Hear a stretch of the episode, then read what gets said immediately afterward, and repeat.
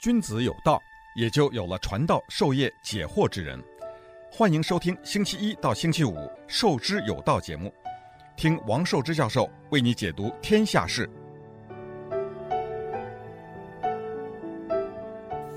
欢迎大家来到《授之有道》这个节目。今天我们讲讲日本的这个首相的更换，这个是挺大的。以前我曾经给大家组织过一次。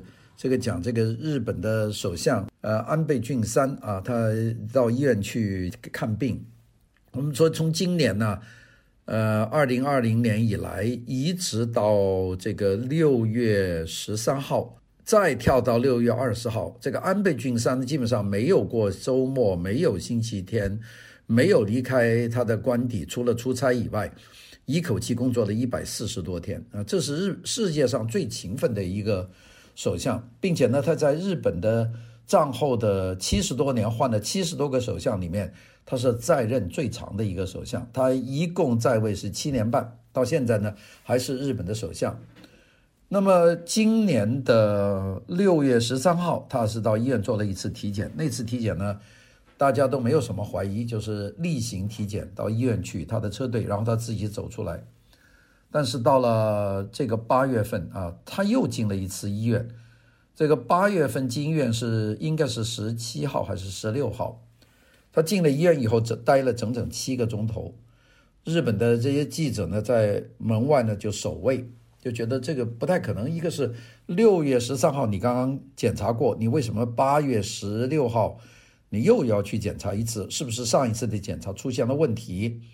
那么，并且呢，待的时间很长，所以有很多人认为呢，他是上了这个局部麻醉啊，因为要等麻药去了以后，他才能出来。那么这个过程呢，用了整整七个钟头，然后他呢就走上自己的轿车，十七号、十八号在家里休息了一天，十九号回到首相官邸，就宣布说他做了身体检查啊，然后呢，又隔了十天不到，那到二十八号，这个安倍晋三呢就终于宣布了，说他。因为长期患有这个肠胃性的这个溃疡啊，所以呢，他决定要辞去他的首相的职务。那这就是已经当了七年半的日本的战后历史最长的首相安倍晋三呢，他第一次提出要辞职啊。这个辞职呢，他不是说立刻就下来，他还要这个等到日本的呃这个执政党自由民主党党内。选出一个党魁，这个党魁呢，再在日本的医院里面啊通过，然后议议会通过以后呢，就变成日本的首相。这个首相呢，做一年做到这个安倍的任满的时间，也就是二零二一年的九月份。那那个时候呢，日本呢再另外大选，就组成新的这个首相的这个内阁，大概就这么一个过程。安倍啊，在位这么多年，当然有很多人有争议，说他这不是那不是。但是呢，在他离开官邸啊，这个宣布要辞职以后，我看在日本呢，这个群众是夹道欢迎啊，这个很难得的。日本首相一般下台呢灰溜溜的，但是安安倍晋三在日本这个最艰难的这个过程里面担任了七年半的首相，日本人都已经把他当作日本的一个政治灵魂。所以他走的时候呢，我看见很多日本人夹道欢迎，跟他握手啊。他面带这个倦容，这个在这个护卫的保护之下就离开了官邸。那这个还是在日本颇得民心的一个首相，也是日本战后担任的首相的职位最长时间七年半的一个首相。大家说，哎呀，现在我们有很多地方这个一上去就不下来了啊，像普京啊，呃，这个。呃，白俄罗斯的总统啊，这都上去都不下的，那为什么这个日本的总统当了七年半就要长呢？大家日本的这个内阁就是时间特别短。我们算一算呢，从二零零几年到二零一几年到这个安倍上台以前呢，日本呢是呃六年换七个首相，就是有这么多，就是转得特别快。日本人呢也就。就觉得也就习惯了，老在换。但是对于盟国来说呢，这个问题就很大。相对美国，日本是美国的第一大的这个盟国在远东。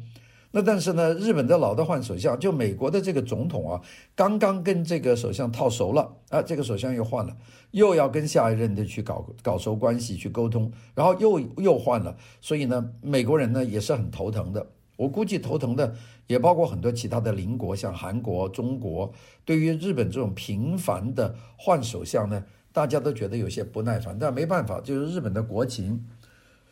这个日本的这个安倍晋三，他是提出是由健康的原因辞职的。那么他这个消息呢，立即在全球的这个媒体上面都在报道。那特别呢是对日本关系比较密切的国家啊，这个美国这个报道就很多，大家呢觉得挺惊叹啊，这么能干的，这么。有力量的，这么兢兢业业的，这么勤奋的一个首相，就突然间就是健康健康不好，就退下去了。我们记得这个安倍晋三呢，曾经做过一次首相，但是那次做了三百六十六天，他就辞退了，也是这个原因，也是肠胃的溃疡。所以看到他肠胃的毛病啊，是一个大毛病。那么，但是大家觉得最担心的就是谁会来继任，是作为他的接班人，当他后面的这一年的这个首相。因为这个要决定日本未来的这个进程。那根据日本的规定呢，安倍所在的自由民主党呢，将会在党内尽快的选出代替安倍的这个新党魁，之后呢，由日本的国会投票选举选出新任的首相。那么就一直当到二零二一年的九月份。由于呢，自由民主党在日本的国会的众议院。拥有多数的席位，那么新任的党魁几乎可以确保呢是得到首相的职位。那这个就所以选出了党魁就是首相。那么现在我们看看自由民主党的党内可以竞争的人呢，有好多个啊。我现在列一列这个名单，一个呢就是今年七十九岁的日本副首相，还有兼财务大臣，就麻生太郎啊。这个人呢是经验最丰富的。不过这个人，我最近这几天听说他不愿意当，所以呢，这个麻生太郎有可能就根本就退出，就不会在党内去追求当党魁了。还有呢，就是一个六十三岁的日本上一任的防卫大臣叫石破茂，防卫大臣就等于外交部长了，因为日本只有自卫厅嘛，啊，他只有这个自卫部，他就没有国防部。这是由于日本打二战失败以后，美国呢是要求他不能够。有自己的这个完整的国防部的这个编制，就变成自卫队啊，这大概是这么一个道理。但它的功能呢，就等于这个外这个国防国防部长叫安破茂。还有另外一个呢，就是担任过日本外务大臣的这个岸田文雄啊，岸田文雄是在二零一二年到二零一七年担任过外务大臣的，也是在安倍的手下那当的。还有一个呢，就年纪比较轻的，现在只有五十六岁的日本的防务防卫大臣，就现任的国防部长叫河野太郎。还有一个呢，就是安倍晋三非常得力的助手，今年年纪呢已经是七十一岁的日本官房长官啊，叫做菅义伟啊。还有一个呢就很年轻，就现在的环境大臣叫小泉进次郎。另外还有六十四岁的日本外相叫茂木敏充，六十四岁的日本厚生劳动大臣叫加藤胜信，还有一个五十七岁的经济再生大臣叫西村康稔，还有这个五十九岁的前任的这个总务省总务省的大臣叫野田圣子，大概就是这么七八个人，是有可能的。那么从民意的这个分数来看呢，那个我们查了两次，一次呢就菅义伟的分数是比较高，那么到现在这一次呢就石破茂的这个民意调查比较高啊，我们后面会讲的。石破茂呢在总体的调查，他得到的支持率是百分之二十八，河野太郎是百分之十五，小泉进次郎是百分之十四，菅义伟呢是百分之十一。岸田文雄呢是百分之六，所以呢，菅义伟的那个分呢比石破茂呢还低了十几个百分点，所以呢，现在就是石破茂是这个得分最高的一个。那我们今天呢就讲讲日本的这个候选人。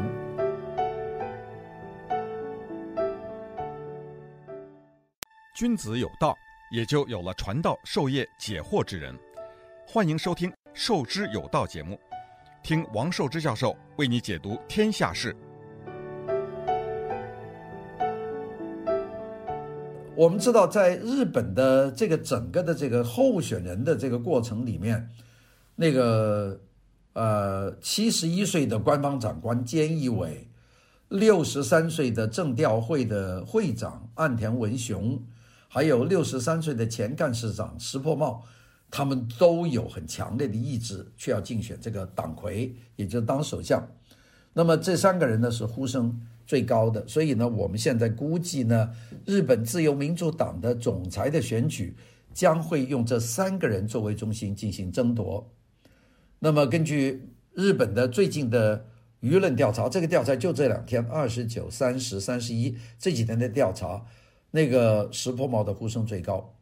石破茂呢，他是对华的鹰派，他对华强硬，他在对华态度上的鹰派立场是超过了安倍晋三。安倍晋三呢，虽然紧跟美国，但是在对华上面呢，他的口还是很软的，有很多事情呢，他不太愿意得罪中国。但是他做还是做得很强硬，但是呢，他不说什么。而石破茂呢，完全是呼声最高的，就是，呃，就主张对中国完全强硬的鹰派。石破茂原来啊，在三天以前呢，石破茂的这个党内支持率比较低，所以当时啊，大家还是觉得这个菅义伟啊，可能比他要高得多。但是自由民主党内的派系三大派呀、啊。二阶派，大家记得有个二阶堂进嘛？这个二阶派，呃，细田派，还有一个就是麻生派啊，麻生太郎这个麻生派，这三派呢，在八月三十一号公开表示支持这个菅义伟。那么菅义伟呢，虽然他的得到的这个支持的票数他比较少，他只在普遍减这个支持下面，他只有百分之十一的支持率。而这个石破茂呢，有百分之二十八的支持率，但是二阶派、细田派和麻生派八月三十一号都决定支持菅义伟。那看来菅义伟呢，就有可能给党内的这个势力啊，把他推上去，这是现在的事情。那当然，鹿死谁手，我们现在还不知道啊。我们知道日本呢。和是美国在远东最重要的这个政策的基石，也就是日美同盟啊，是日本外交的基石。日美同盟呢，也是维护日本的自身安全和实现整个东北亚地区安全战略的最重要的一个手段。所以，日本呢是不不能够轻视的一个一个国家。自从美国同日本签署的日美安保条约以后啊。日本在所有的重大国际问题上都紧紧地跟随美国。我们下面就说说日本怎么紧跟美国。二零一六年，Donald Trump 当选美国总统以后啊，他就开始逐步调整国家的安全战略。在这个过程里面呢，就把中国大陆呢视为头号敌人。他呢第一步呢就是通过这个贸易谈判对中国施加压力。那么特别是今年的年初一月份呢。由于这个中国爆发了这个疫情，而按照美国方面说呢，就是他压了这个疫情呢，压了一个多月。那么大家都不知道这个疫情呢，就通过各个路径啊，从航空这样等等这些地方，就传到了全球。这样呢，就造成了全球几百万人这个染病，几十万人死亡。那么各个国家的经济和各个方面都受到很大的影响。所以呢，Donald Trump 呢就开始呢。表现得更加的强硬，他呢，Donald Trump 做了两个事情，一个事情呢，就是把以前中国、中国人民和中国共产党，他把它分开来，就是只提中共就不提中国人民。那么，并且呢，对在中国大陆的各个领域的政策呢，都毫不保留地进行批判，这些包括了有经济、军事，还有散播假信息、关于人权问题等等这些事情。那么，并且呢，Donald Trump 呢是做出的要和中国方面进行脱钩，要全面反击这个中国方面的重大的决策。那么，这个呢就要全面遏制这个中国大陆啊，准确一点讲的就是遏制中共。那么，特别是前几天以前，在共和党的这个全国代表大会，Donald Trump 呢。是这个获得了提名，他就颁布的第二任的施政纲领里面，他的第三点，这个题目就叫做结束我们对中国的依赖。那么提出要继续和中国呢是脱钩，让美国制造业不再依赖中国，要削减中共对美国的威胁，并且呢还毫不含糊地要求呢，这个中国大陆方面对病毒传播到全世界各地要负全责。那么他放的这个信息呢，就是告诉中国政府，也告诉世界，说美国的最终目的呢是遏制乃至清除掉这个中国的这个政权啊。这个整个做法呢，有点像当年美国对俄罗斯的这个政策一样。那么当然呢，Donald Trump 的这一套政策啊，他就就影响到作为美国盟友的日本。所以呢，我们看近两年以来，日本是一步一趋的紧跟美国的行动，是助力日本。那下面呢，我们就讲讲日本是怎么紧跟着美国在走的。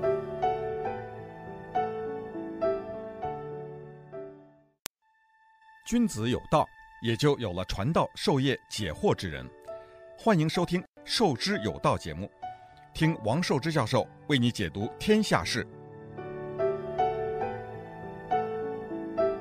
自从 Donald Trump 上台以来，二零一六年呢，他这个对中国的政策采取了非常强硬的鹰派的立场，那么并且走上了这个脱钩之路。日本呢，一步一趋走得很紧的。那二零一九年的四月份，美国国务卿 Pompeo，还有美国代理国防部长这个 Shanahan。和日本的防卫大臣河野太郎，和呃日本的这个防务大臣呃岩屋义在华盛顿呢举行了这个安保的这个磋商会，然后呢，在四月份这个磋商会之后呢，就召开了联合记者会。这个记者会上呢，就说了下面几点。那第一点说，美国和日本的同盟呢坚如钢铁，就是我们是最好的铁哥们。第二个呢，日本支持美国在朝核的问题上，这个要实行这个可核查的无核化政策，也就是说，我要无核化，并且呢，我要能够查，就对北朝鲜有要求。美国和日本呢，将在印度和太平洋地区进行广泛的战略性的合作。美国和日本呢，反对任何单方面改变日本的管辖之中的这个尖阁诸岛，也就是中国所说的钓鱼岛的。这个行为，并且呢，美国同意日本发展自己的国防力量。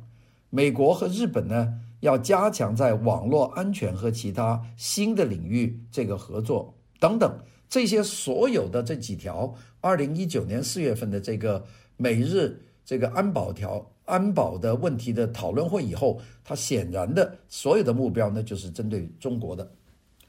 那么，二零一九年的十月七号。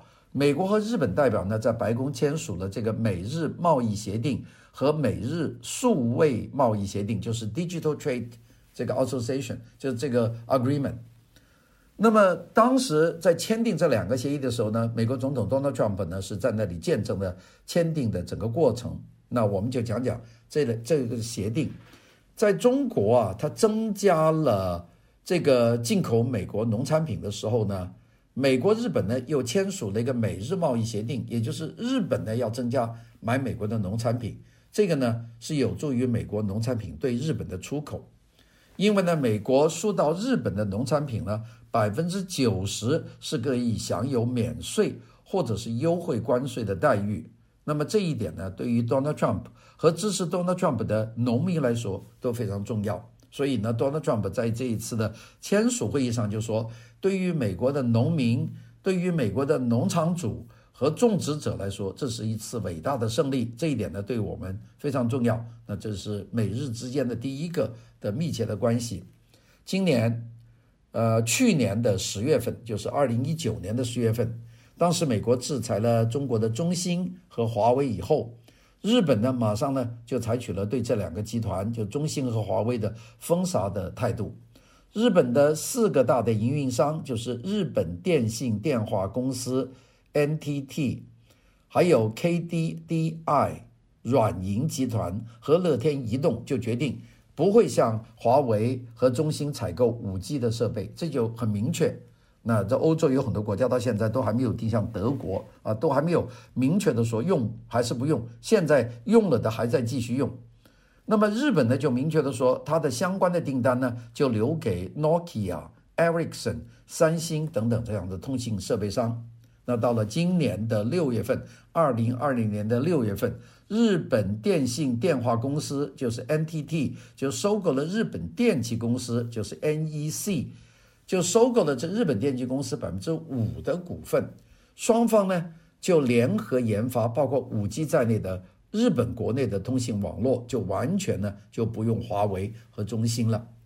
那我们再看另外一个，就关于岛屿的领海的这个争议。二零一九年的十二月十二月份，日本的防卫大臣河野太郎在北京去参加这个多哈论坛的时候，他就在演讲里面公开的批评了这个中国在有争议的南海和靠近日本的海域里面的作为。他就说，中国一意孤行，试图强制性的改变现状，违反国际的次序，并且他还说不允许通过武力扩大势力范围。他说：“侵略者呢，必须付出代价。这个呢，就是日本对北京发出的警告。这个河野太郎呢，也是个非常鹰派的一个人物。二零二零年以来，在美国四月份发出要全额补贴撤出中国的美国企业的信息以后，日本呢就立即跟随之后，鼓励把日本企业在华的生产线就撤回来，或者搬到东南亚去。那么最早付诸行动的也是日本。”啊，我们看看日本的一份报纸，叫《日本经济新闻》，在七月十七号的报道，日本经济产业省在七月十七号公布了第一批可以申请获得日本政府补贴的这样的企业，并且呢是鼓励他们把生产线从中国撤离，搬到日本或者东南亚。的这些地方，这些企业呢，涉及了八十七家日本企业，一共得到大概七百亿日元的补助，大概是六点五三亿美元的这么一个补助。日本呢跟得非常的紧。二零二零年的六月二十三号，日本的这个防务大臣啊，河野太郎在记者招待会上提到，在日本的鹿儿岛附近海域啊，这个发现了潜艇，并且呢证实这个潜艇呢是中国的潜艇。那么他在这一次讲话呢，他第一次不叫中国的潜艇，他是用的中共的潜艇这个话，这是他第一次改口用中共这个名词。那么他呢，在日本的这个外交历史上呢，这是第一次，从来没有人这么叫，都叫中国的。那么这个呢，和美国很多的这个几位政要啊，在几个月以来一直用中共取代中国这个词呢，这个是跟得很紧的。日本的官方长官这个菅义伟呢，也就中国的前这个军舰闯入钓鱼岛附近海域的这个事情呢，向北京提出了抗议。到了今年二零二零年的七月底，河野太郎在参加一一个由英国执政保守议员组成的中国研究小组召开的视频会议上，就提出日本希望加入这个五眼联盟。那五眼联盟是 Anglo-Saxon 国家。就英语国家组成的一个情报联盟，就成员有美国、英国、澳大利亚、加拿大和新西兰。现在日本呢是表示参加。那么本来说了一次，到了八月份，河野太郎呢又表示，他说我们是拥有共同价值观的国家。日本上呢几乎可以称得上是第六眼。他并且呢还讲了一些话。他说：“作为负责日本安全的防卫大臣，我不得不说，我对中国在东海和南海的活动呢极为关注。那么，他说很多国家认为中国正在单方面改变现状，有武力威胁作为背景，其中包括东海、南海和中国印度边界，还有香港。他说呢，国际社会的共识是中国呢应该为这些行动付出高昂的代价。那么，河野呢？”对中国方面的强硬态度呢，就是表明日本对于防范中共、防范中共在东海、南海、香港等地的这个作为啊，要做充分的准备。那这是日本紧跟美国的一个方面。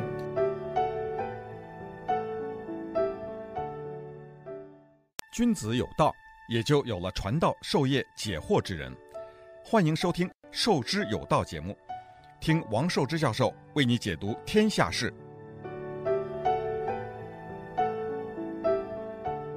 另外呢，对于美国禁止抖音、呃 TikTok 和中国的其他 APP 的这些软件的举措呢，日本也十分关关注，也跟得很紧。七月二十八号，日本自民党有一个规则形成战略议员联盟，在日本国会举行的一次会议，就是讨论怎么禁止这个抖音和中国的 APP 和软件的这个问题。这个会议呢，一致决定到今年的九月份，就是这个月，他们正式向日本政府提交一份禁止这个抖音等等中国企业提供 APP 和软件。要求的协议，这要求呢是三个方面，那三方面，第一个，禁止在日本国内使用抖音、微信和中国的 APP 的软件，这第一点。第二点呢，修改相关的法律，允许呢对违反政府规定的企业实行了上门的搜查。第三个，情报机关有权对相关企业和个人呢实行立案的侦查调查，这三次。那么提出这次会议的是自由民主党的老牌政治家、政务调查会的会长甘利明，那他呢是安倍晋三的亲信。那这是讲了这一大堆。为了抗衡中国的这个军事的发展呢，美国国防部在今年呢批准了对日本出售价值大概二百三十一亿美元的一百零五架 F 三十五的最新战机的合同。这个日本呢。